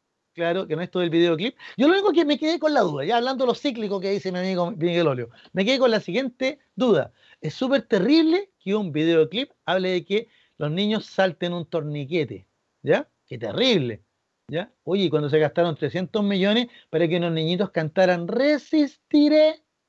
Tal cual. Resistiré el abuso. Resistiré. O sea, que en realidad, creo que la canción Resistiré deberíamos patentarla, porque resistiremos un año y medio este gobierno, porque ya esta cosa, ¿qué quiere que le diga? Ah, todos hablan de que las instituciones funcionan, pero no cabe la menor duda que funcionan para algunos. Y los demás, organizarse nomás. Pues. Así que todos estos ridículos que andan poniendo querella ahora, Patricia, Patricia, mira, te la bancamos toda, che, ¿no es cierto? Te apoyamos en todo, chiquilla. ¿Por qué? Porque ha sido una gran defensora de la niña. Tal vez la única que ha hecho su pega en estos años, ya de tanto payaseo y tanto circo, ya que, que nos, han dado estos políticos en general. Yo, creo que es como la más visible, ¿no? Yo, creo que es el único rostro que hemos tenido, muchos tenemos ya latente, la reconocemos fácilmente. Antes yo no, y la quieren sacar porque todos estos gallos pro deberían estar, eh, que se querían ahora, porque no se querían contra el Paco que valió a dos cabros chicos. Po. Según dijo el general director de Carabinero ayer, le disparó no para lesionarlo y lo disparó en una situación extrema donde él pensó que atentaban contra su vida él se sintió bueno, defensa amenazado. entonces, pobre. Ya, esto es como los, como los eventos. Yo creo que los utensilios van a calificar igual que los eventos. Claro. Los hoyos. Ah, ¿ah? Tiene razón, lo de, claro. como que por ahí está buscando a lo mejor el entendió tan está tan desenchufado este gobierno que dijo capaz que si les cambiamos los nombres la podemos pasar más piola. ¿Sabes, lo, peor, de todo esto, chiquillos? Lo peor de todo esto es que... Esta cuestión es, cuestión de denominación. ¿O no? Eh, juegan con eso. Lo, lo, peor de todo esto es, es, el, es que pareciera que a la mayoría ya no le importa. O sea, el gobierno juega a gobernar, e, estos abogadillos de Magallanes, donde sea, juegan a poner querellas para proteger a nuestros niños y no saben ni siquiera qué está haciendo el suyo probablemente, ¿ya? Eh, y, todas esas cosas, y a la larga las cosas graves, las cosas que realmente importan, ¿ya? Quedan en un limbo quedan para, para la anécdota. Pero ¿saben la sensación que yo tengo cuando veo las redes sociales, cuando converso, no solo con ustedes, sino que en general, es que la gente se da cuenta, ¿ya? Entonces, esto no, no, tiene seriedad posible. Entonces, como que esto es como aguantémonos, esto va a terminar, ¿no? no hay más que dure 100 años, faltan un año y medio y chao. ¿ya? Y después, hasta 40 años más, porque oye, alguien, alguien va a tener que tomar este país y, sacarlo adelante. ¿Saben? A mí me gustaría conocer la opinión de, de invitado de esta tarde. Tenemos un gran invitado esta tarde, amigos. ¿ah? Ya, les, digo. Ya, mi invitado se llama, para los amigos, Federico. ¿ya? ¿Ya? Pero como es alemán, vamos a ponerle su nombre tal cual. Don Friedrich Engels. ¿Ya? Ah, eh, yo, hacía la broma antes de que no, era Engels el que salía en, la, en los matinales hablando de, de, las cartas de tarot, ¿no? Que es muy entretenido todo esto. ¿ya? ¿Ah? Así que tal vez podríamos contactarlo para que nos hable del tarot. Eh, ¿qué, le depara al gobierno en los próximos años? 15 meses. claro, claro, por el 15 meses que le queda al gobierno. Claro, ¿qué le deparan las cartas? Pero este Angel no, este Angel no era, no era tarotista, sino que este Angel era filósofo, político, sociólogo, periodista, historiador, revolucionario, entre otras cosas. O sea, tuvo una vida prolífica el caballero. ¿ah? Ya, bueno, nuestros amigos fuera de broma ya saben que me estoy refiriendo ya a la figura siempre asociado, siempre al lado de, ya, del chascón barbúo, amigo de nosotros, ¿no es cierto, Luis Miguel? Gran amigo, no se entiende mucho, ¿ah? Pero, pero yo he tratado de, comprender este gran amigo Carlitos Marx, pues. ¿Ya? ¿Ya? ¿Por qué dice que, amigo mío ahora ya? Acuérdense que en, en aquella época era peligroso y corríamos peligro de muerte si decíamos que éramos amigos del, del caballero ese. Yo al principio tenía mis, reparos con, con Carlitos, ¿ah? pero con el tiempo, ya, porque eso es lo que hay que hacer, eso es lo que le, diría al abogado Magallanes, a, a, a Chalper, a, a, etcétera. Como le dije a un amigo se anduvo enojando, le dije, ¿sabes lo que hay que hacer? Hay que leer un poquito más, hay que informarse un poquito más, ¿ya? Porque ahora que tenemos tantas redes y tantas eh, maquinitas, ya no es difícil, no es difícil adquirir eh, datos e información para hacerse un criterio, pues. Pero Laia, hay, hay giles que se todavía molestó piensan... hombre, se molestó. ¿Qué Pero sí, ah, no, le dijiste... Pero hay, hay giles que todavía escuchan, eh, o sea, leen Twitter y esas cosas y te argumentan que Hitler era socialista. ¿Qué? Sí, también. Sí, Era el Partido sí, y que los mapuches cruzaron el estrecho de Bering, también leí eso. Oye, y, Pero bueno. y han visto cosas tan impresionantes como el matinal de Sebastián Izquierdo. Yo ayer sí debo reconocer que quise pinchar. ¡Oh! Te morí. Es que, no, es que, es que fueron. Loca. Es que, Jorge, es que de verdad que es, es un, es la casa de, de locos, porque él prende cigarros con una ansiedad que habla con un, no sé, con, un, No, y además él se cree, yo creo que él siente que es el que viene a salvar a Chile. Yo, creo que él está convencido de aquello. Es un gallo sumamente peligroso. Ahora hablando y que convoca mucha ¿Y dónde, gente. ¿Dónde la ves tú, Lili? Lo pinché en Twitter, ayer estaba viendo y alguien le hace una promoción y dice, oye, vean el, el matinal de Sebastián Izquierdo. Y dije, Sebastián Izquierdo es loco. Y pinché. Y efectivamente está loco. Eh, pero el problema es que tiene bastantes seguidores y es un, un loco peligroso finalmente, y que tiene un, espacio donde convoca y, bueno, dice sus mentiras, pero absolutamente creídas. Es un hombre que cree su con, lo que tú señalas, Lili, por eso es más importante, ahora me voy a poner más serio, es importante lo que, lo que tratamos de hacer en el programa, fuera de broma, nosotros fuera de talla, y también aprovechamos de, de, hacer terapia, porque con esto me ahorro el psicólogo, con estas conversaciones los martes, ¿qué quiere que le diga? ¿Ah? Eh, porque en este país en que vivimos realmente una locura.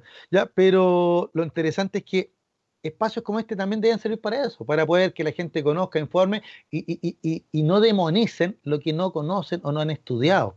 ¿ya? Usted puede estar de acuerdo o no con Marx, con Engels, con lo que sea, pero conozcamos los personajes y, ahí al conocerlo también podemos, ¿no cierto?, eh, ampliar nuestros criterios. Una vez, eh, más, en serio, una vez también me, criticaron por este tema de que estudia un poquito, lea un poquito, ¿ya? Y, y yo les contesté que en el fondo, ¿ya? En el fondo el leer, el estudiar, es la práctica que todos deberíamos tener para salir de la cadena de Platón. Mi amigo Flaco sabe a lo que me refiero, ¿no es cierto? O sea, vivimos en una cadena de Platón, nuestro amigo Sebastián Izquierdo probablemente no es amigo mío, pero lo digo en forma coloquial. Ya, eh, él está en su cadena de Platón viendo las imágenes de odio y se convence que esa es la realidad.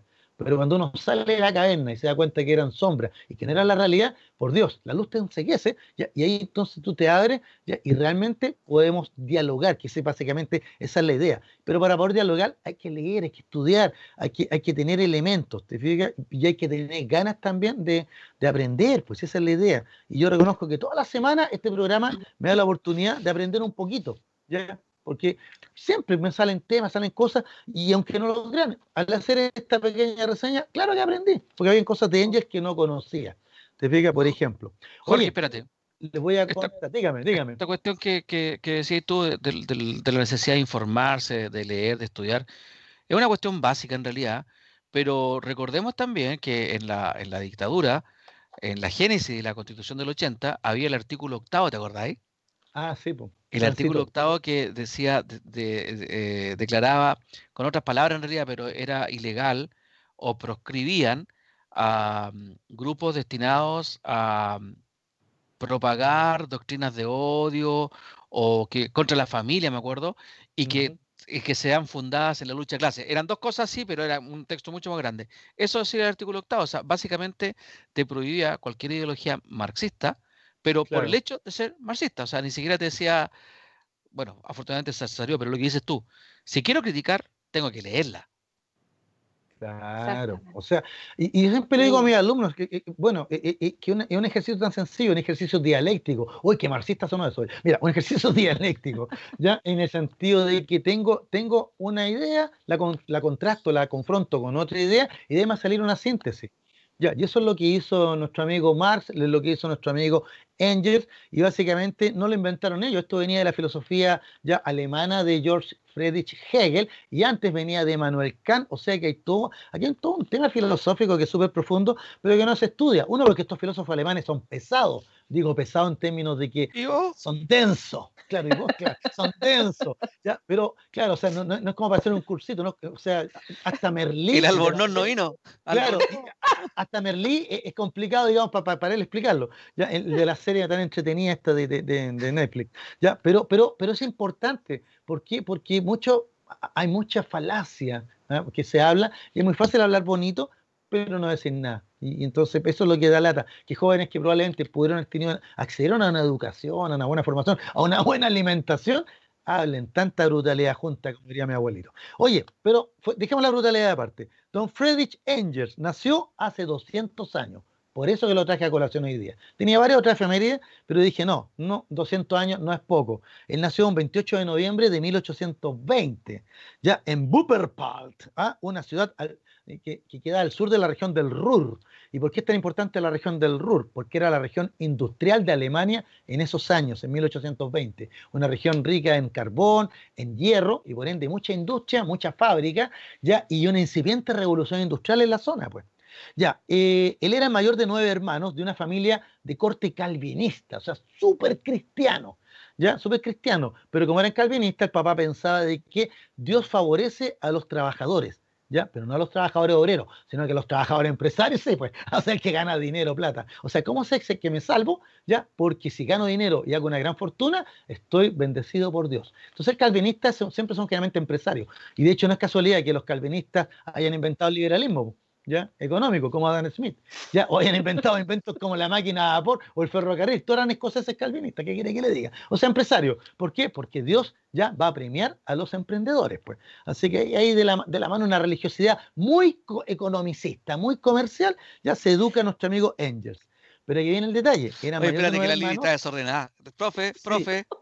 Dígame, ¿quiere preguntar algo? La cabrita allá de atrás está desordenada. Échela, échela, a dirección. No, no, no, yo no, yo no he hecho nadie de la sala porque el peor castigo es que me sigan escuchando. Jorge, yo no fui, fue Luis. Oh, ah, sí, pues. ah, Oye, oiga, no, si yo sé que Don Luis está tirando cáscara naranja. Oye, pero fuera de broma. Ya, el mayor de nueve no, Miguel está preguntando si tú eres calvinista. ¿No? No, yo soy católico, apostólico y romano, pues. ¿Ah? Yo soy luterano. Ah, romano también. Pero calvinista por lo calvo. Ah, no, no, yo tengo, yo tengo la, tonsura porque en algún momento ingresaré a la orden franciscana o como hermano menor, no sé. Ya, pero bueno. Yo soy luterano ahora, ya no se, acuerde, no se olvide eso. Ah, perfecto. Oye, fuera de broma. Ya, mayor de nueve hermanos, pero aquí en el detalle. El papá lo educa, lo educa para que Angels sea el administrador de las empresas. El papá tenía empresas en la cuenca del Ruhr y va a comprar industrias en Manchester, en ese momento la ciudad industrial más importante de Inglaterra. ¿Te fijas? Y también en Bélgica. O sea, era un tremendo empresario papá, millonario. Entonces lo, educa para que sea un gran empresario. Pero nuestro amigo Engels, a los 19 años, publica con un seudónimo Cartas desde Wuppertal, ahí sí, Wuppertal, ya, donde criticaba la explotación a los niños y a las mujeres. O sea, el papá lo educó pero exquisitamente para que fuera un tremendo empresario y a los 19 años Engels es el crítico número uno de las fábricas de su padre. ¿Te diga? Bueno, el papá, para que el niño entrara en razón, lo mandó a Berlín. ¿ya? Y en Berlín, Engels va a ser miembro de la Guardia Real Prusiana. Tenía buena pinta, buen porte, ah. ¿ya? incluso ingresa a la Guardia. Ahí el papá dijo, bueno, aquí se va a convertir en un buen alemán, ¿ya? y ahí va a aprender disciplina.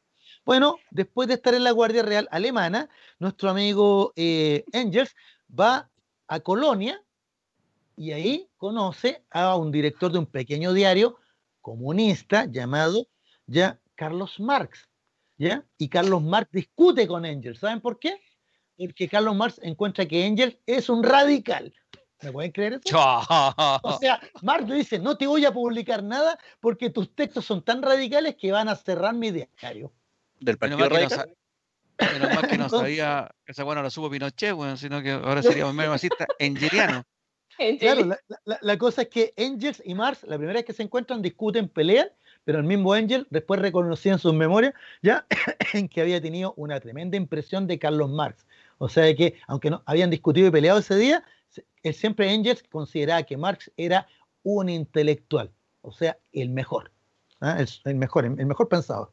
Bueno, la cosa es que a partir de ahí comienza esta amistad, primero pelea, pero después se hacen súper amigos, ¿ya? Porque por esta admiración que tiene Engels, que es más joven, un poquito más joven que Marx, ¿ya? Y lo sigue a todas partes. Entonces Marx empieza su peregrinaje, perseguido aquí, perseguido allá, y al final terminan nuestros amigos, primero en Manchester, ¿Ya? Ahí va Engels a Manchester porque el papá lo manda a hacerse cargo de la empresa. ¿ya? Y allá en Manchester, Engels conoce a una, a una eh, patriota irlandesa, Mary Burns, y Mary Burns ya lo convence de que en vez de administrar la empresa se pongan a denunciar toda la explotación terrible que tenían los obreros, los niños y las mujeres en Manchester. ¿Te fijas? Entonces ahí Engels escribe la situación de la clase trabajadora en Inglaterra. El papá no podía creerlo. O sea, a donde mandar a este cabro terminaba siendo comunista. ¿Te fijas? Bueno, la cosa es que para 1845 ya nuestro amigo Engel es miembro de la Asamblea de los Justos en Bruselas. Y la Asamblea de los Justos eh, se va a cambiar el nombre por el Partido Comunista. Oye, ¿Te se paseó por toda Europa, weón. Pero si era millonario, pues, era hijo millonario. No era ¿Te sido? Jack el. Ya, Pero el papá, el papá lo trataba Ya. de mandar para acá y para allá, pero él a donde iba se juntaba siempre con los intelectuales, con los sindicatos, con los trabajadores y terminaba marchando con ellos. Así que, bueno, la Alianza de los Justos, que se- al final se funda en Londres en 1848, uno de sus líderes era Federico Engels.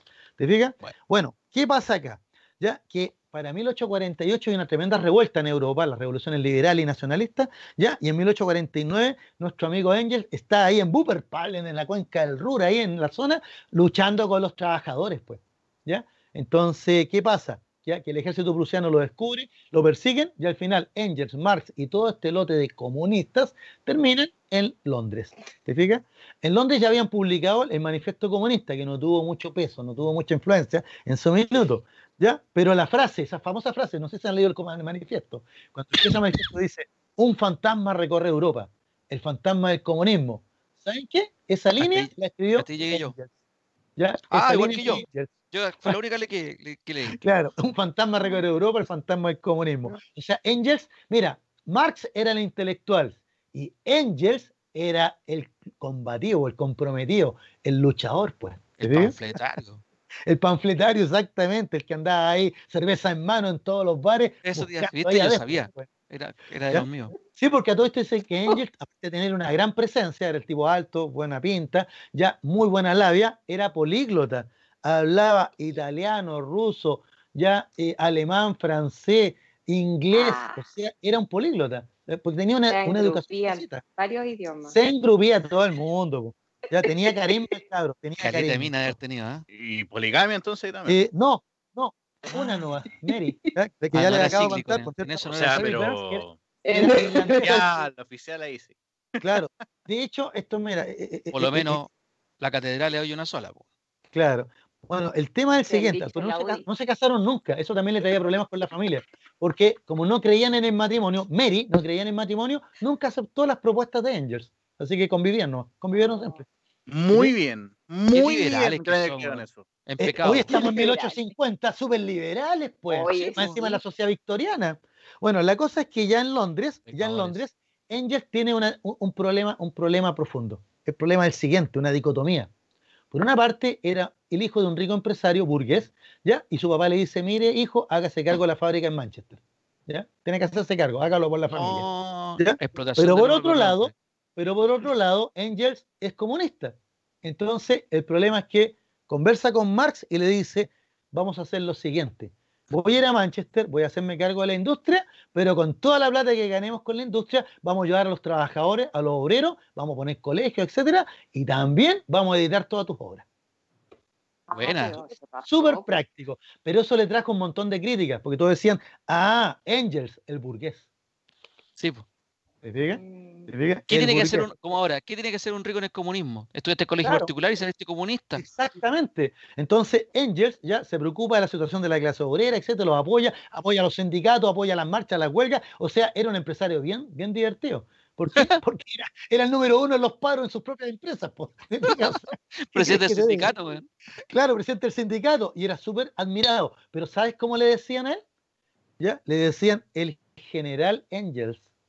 Ah, ¿Por qué? Porque. Engels eh, era muy estudioso, muy culto el hombre, ya eh, eh, escribía también artículos y comentarios y para la guerra de Crimea, cuando Inglaterra, Francia, el reino sardo piamontés van a apoyar a, a- a- a los turcos contra los rusos en Crimea, una famosa guerra, ahí aparece Florence Nightingale, historia que ya contamos, ya eh, Engels hace de comentarista, po. Entonces de todas las guerras europeas de la época y guerras coloniales, él escribía artículos, los publicaba en los diarios de Londres, etcétera, ya, y se hizo famoso en Inglaterra por tener un análisis profundo y ser, mira, era el Raúl Sor de la época, una cosa así.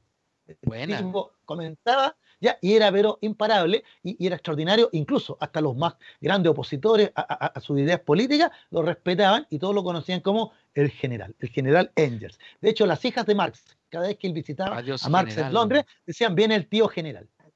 Oye, espérate, me tira nervioso el gato, weón. ¿Por qué no le decís que salude a la cámara? Ya, ahí está. Oh. El gato, aquí, ellos le encantan estas historias, por eso que se instalan ahí. Gato comunista.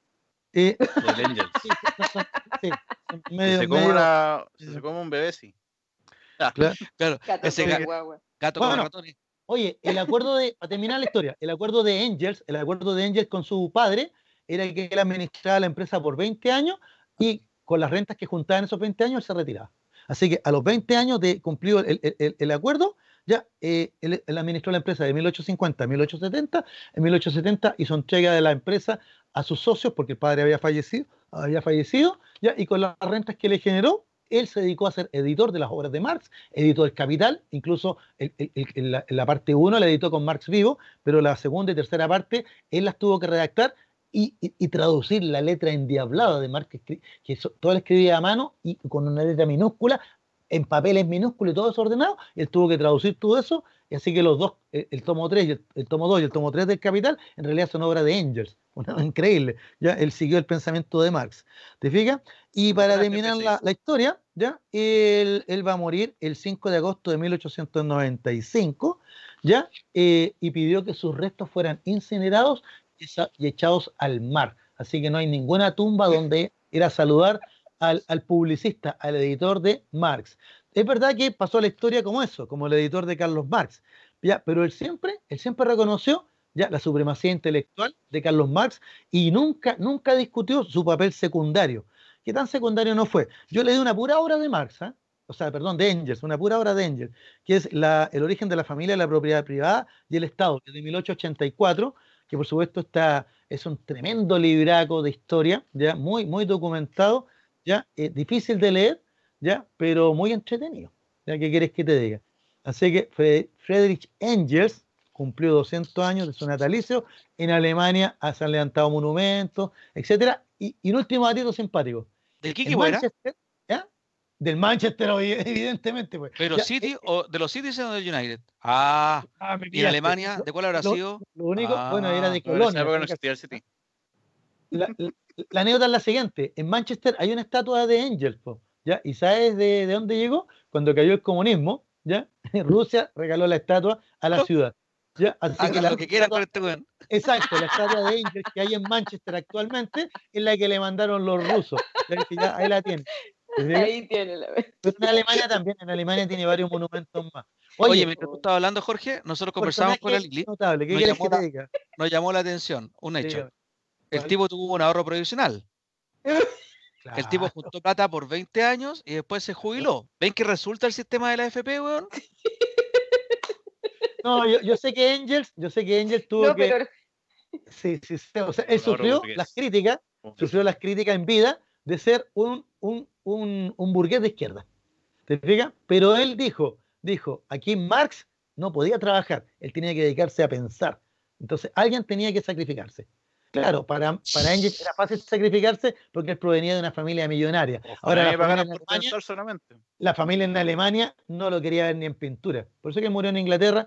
Ya, eh, de hecho, mire, otra anécdota simpática. Cuando lo enviudó, ya la cuñada se quedó con él, ya la hermana de Mary. Mm, todo, familia. Chino. Y un detalle, ya, que te gustan las cosas. De que era liberal, ¿verdad? Que ya, que te gustan las cosas picantes, Luis Miguel, te voy a contar una anécdota una anécdota para que haga las delicias de los anticomunistas, pues, para que digan, ven, ven que son así. Tú sabes que Carlos Marx. A ver, ¿con qué tono? ¿Con qué tono? Ven que son así. me, salió, me salió Salaquet, me salió los Salaquet. claro, oye, pero, ¿sabes? Eh, una historia, una historia que una de las cosas que más le critican a Marx y a Angel. Marx tuvo un amorío con una de sus empleadas, ¿ya? Y la dejó embarazada y tuvo un hijo. A lo Neruda, pero, claro, pero, pero aquí viene el tema. Pero para, para no hacer sufrir a su esposa, Marx le pidió a Engels que le hiciera un gran favor, que reconociera a este hijo como propio. Y Engels fue oh. y lo inscribió como su hijo. Ya, qué goma, weón. Sí, ¿Ven que son comunistas impuros, weón? Yo sabía que esa anécdota iba a causar roncha. Ah, no. ¿Sabes por qué la cuento? O sea, eh, también, está el trabajo ahí que, diga que Jorge. no Cuento esta anécdota para que vean que todos estos caballeros, todos estos filósofos, todos estos, estos personajes históricos eran humanos no eran, no eran estos dioses que nos han querido mostrar, no eran estos, estos santos para los católicos, ya, o estos, eh, o estos padres para, para el comunismo. No, eran personas igual que nosotros, con los mismos apetitos, con los mismos defectos, pero ¿qué es lo que nosotros le, valoramos? Le valoramos que a partir de sus ideas y pensamientos, incluso, último detalle, y ahora sí que con sí, ya son como las 8 de la noche. Lenin, No, sigue soltando papitas, Jorge, está muy entretenido. Lenin siempre declaró ya de que el verdadero teórico del marxismo no era Carlos Marx, sino que había sido Engels, porque Marx es imposible entenderlo, ¿te fijas? Pero Engels fue el que tomó la doctrina, la ordenó y fue el que impulsó el movimiento comunista, porque también estuvo en la, en la primera internacional, etcétera. O sea, era un tipo completo. ¿Qué querés que Bueno, terminamos el programa decirle. Con la semejanza de Engels lo que lo iniciamos. Usted sabe, amigo mío, que la A historia es Maradona, terminamos el programa mezclando a Maradona con su luz y sombra y Angel y Mark con su luz y sombra. Finalmente todos son goles. humanos y Esa todos tienen dupla- cuestiones. Esa dupla cíclicos. Engels fue goleadora, ¿qué quiere que le diga? Porque usted sabe que la historia es nuestra, pues. Es cíclica y la hacen los pueblos. Y No, la es que no mi línea. hasta Oye, pero tiene razón. semana que la ¿Por próxima semana, uy, la próxima semana no hay programa. Para allá. ¿Por qué? ¿Cuánto estamos? 8 de diciembre. Ah, es Araya. Yo quiero ir a la, a la Virgen, dígame. Tienen razón los sectores de la UDI la cuando no aceptaban los hijos naturales, los hijos fuera en matrimonio. Porque es una práctica comunista, lo acabas de decir tú. Tienen razón cuando lo, lo de la UDI dicen que el núcleo de la, de la sociedad es la familia, el matrimonio. Los comunistas no lo hacen. Es que por eso se Y más encima entonces, están está contra claro. el divorcio, porque los UDI están contra el divorcio. Aquí este gallo se quedó con la cuñada. ¿Has visto algún UDI meterse con algún primo? No, pues. ¿Por qué No, primo no, porque, Es que porque yo soy hija de uno de esos y no, ni- no tiene ni una de esas características. Ah, pensé- Tiene varias familias. pensé que, pensé que te habías casado con un primo. Lili, no digas esas cuestiones al aire. Jorge, Oye. aparte de no tener programa la próxima semana, parece que vamos a hacer- volver a hacer los dos nomás. Oye, día-. Mira, me alegro, me alegro que se hayan entretenido tanto, ya, porque realmente los temas son serios. Nuestros amigos auditores saben que esto es una conversación entre amigos, ya, y, sí, amigos míos, aunque no lo crean, no hemos tomado nada, no hemos hecho ninguna Jacqueline Bastón Reserve, no, hemos- no- hemos hecho, ningún Jacqueline. Así que al contrario, nos reímos porque hay que reírse de toda esta, de toda esta parafernalia. Y como les digo, estas historias las contamos, una para informarnos más, pero también para desacralizar. Hay que desacralizar un poco, ¿no es cierto? Así que voy a aprovechar de despedirme, don Luis Miguel, ¿eh? voy a despedirme al tiro, ¿ya? Porque he hablado mucho ya, ya me gané ya los porotos ya. Tome agua. Sí, voy a tomar aire Ya me también. gané los Oiga. Gracias, Diana Americana. No, tiene que asomarse a la ventana para hacer que ocurrió en esta hora y media. Tengo que ir a ver y con el Tiene que silbato. empezar Oye, a vigilar de nuevo. Con el oye, ustedes se silbato ríen, ahí. pero aquí está mi silbato, si es hombre preparado. Claro, po, El Oye, árbitro. claro. oye, Yo creo que el eh, programa agradecería una selfie del profesor Araya, así. Claro. Oye, fuera de broma, gracias a Diana Americán por el espacio, gracias a ti, Miguel, por la invitación a Pelucia, perdón, a conversar todas las semanas. Eh, gracias a Miguel, Miguel Olio con cariño, por el, ¿no es cierto?, por, el, por poner el, el- el programa al aire, a Lili por la pauta, ¿no es cierto?, eh, el buen humor, a nuestros amigos eh, auditores y televidentes por la paciencia de vernos y escucharnos, pero no se preocupen, hay programas peores, así que... y, Ah, y, por desordenado. supuesto, eh, gracias a, a- gracias a todos por, por, por- por acompañarnos. Así que la próxima semana eh, vamos a estar, ¿no es cierto?, en la procesión a la Virgen, así que hasta el próximo programa. Nos vemos en Los Vázquez. Gracias, En directo de Los Vázquez vamos a estar transmitiendo, unos de rodillas, otros a pie, pero vamos a estar, y otros en bicicleta, pero transmitiendo de la procesión de Los Vázquez. Lili, usted va a ir en bicicleta, va a ir de rodillas, va a ir a pie, ¿cómo va a Uy, pero no se suspendió. Yo sabía que Se se había suspendió, suspendido pues se Yo suspendió. voy igual, claro. yo voy igual porque ¿Va a mi ir jefe me igual? lo, me lo obliga, sí. No, yo la verdad es que este año no sé si voy. Ah, ya. No te voy a ver allá. Bueno, yo Oye, te yo saco... sabéis que estoy preocupada, Luis, eso sí, porque eh, el profesor Araya tiene un utensilio en la mano y si alguien, alguno de nuestros... Oye, sí. La otra vez Ah, tenía un sí, arma democrática, tenía un la lápiz. Ahora la tengo un utensilio de seguridad, un silbato. Porque si digo pito, me han detenido al tiro. ¿Qué crees? Oh, ¿Verdad? ¿Verdad? Diga silbato. Estáis pasados hasta tener pito, vos viejo. ¿No es Calvinista. cierto? Claro, ya. Después llegar unos dealers ahí es peligroso. unos dealers. Claro. Bueno, Lili. Despídase. Nada, agradecerles, entretenido, me reí mucho. Ya Sí, na- no me gusta tanto te- Marc. No, te ya no. riendo mucho. Sí, voy a presentar una queja contra el conductor de este programa porque es muy desordenado. Muy. Cacha, Jorge, ¿cómo te trata? Eres serio y ahora eres desordenado. Claro. Eh, No, no, es a ti. Yo soy el profesor. ¿Es a mí. Sí. No, hablando en serio, muchas gracias. La pasé muy bien esta semana. espero mejorarme de la muela y no parecer ah, eh, de Kiko la próxima semana. Así que, no, y en serio, muchas gracias, que se cuiden todos, finalmente es el llamado que se tiene que seguir haciendo, creo, porque está demasiado relajado, los tacos impresionantes, la gente compra, sale, camina como que nada pasara y todavía no le ganamos al bicho, así que a cuidarse, a guardarse y que este rebrote no, no sea tal. Así que, Por las mismas razones que está escribiendo Lili, yo aún no pago el chacarero y la cerveza que debo. Así que espero pagarla en enero porque espero que, no se cumplan, hablando bien en serio, espero que los peores augurios que el mismo ministerio dijo, en el peor de los casos podemos tener nueve mil y tantos contagiados al, al día. Es muy grave, es muy fuerte, pero es algo que ocurrió en Francia, o sea, ya ha pasado. Y lo que más me preocupa es que el presidente dijo que estaban trabajando en esto. Y están si trabajan como trabajaron, Y si trabajan como trabajaron desde el primero de enero, donde se pusieron a trabajar con Mañalich y también habían comprado los respiradores y, y si esperamos a que esté el, el, hospital de Cerrillo, Dios me pille confesado. Hoy no llegaron nunca los respiradores fuera de broma. Pero si ¿Y se acuerdan del llamado?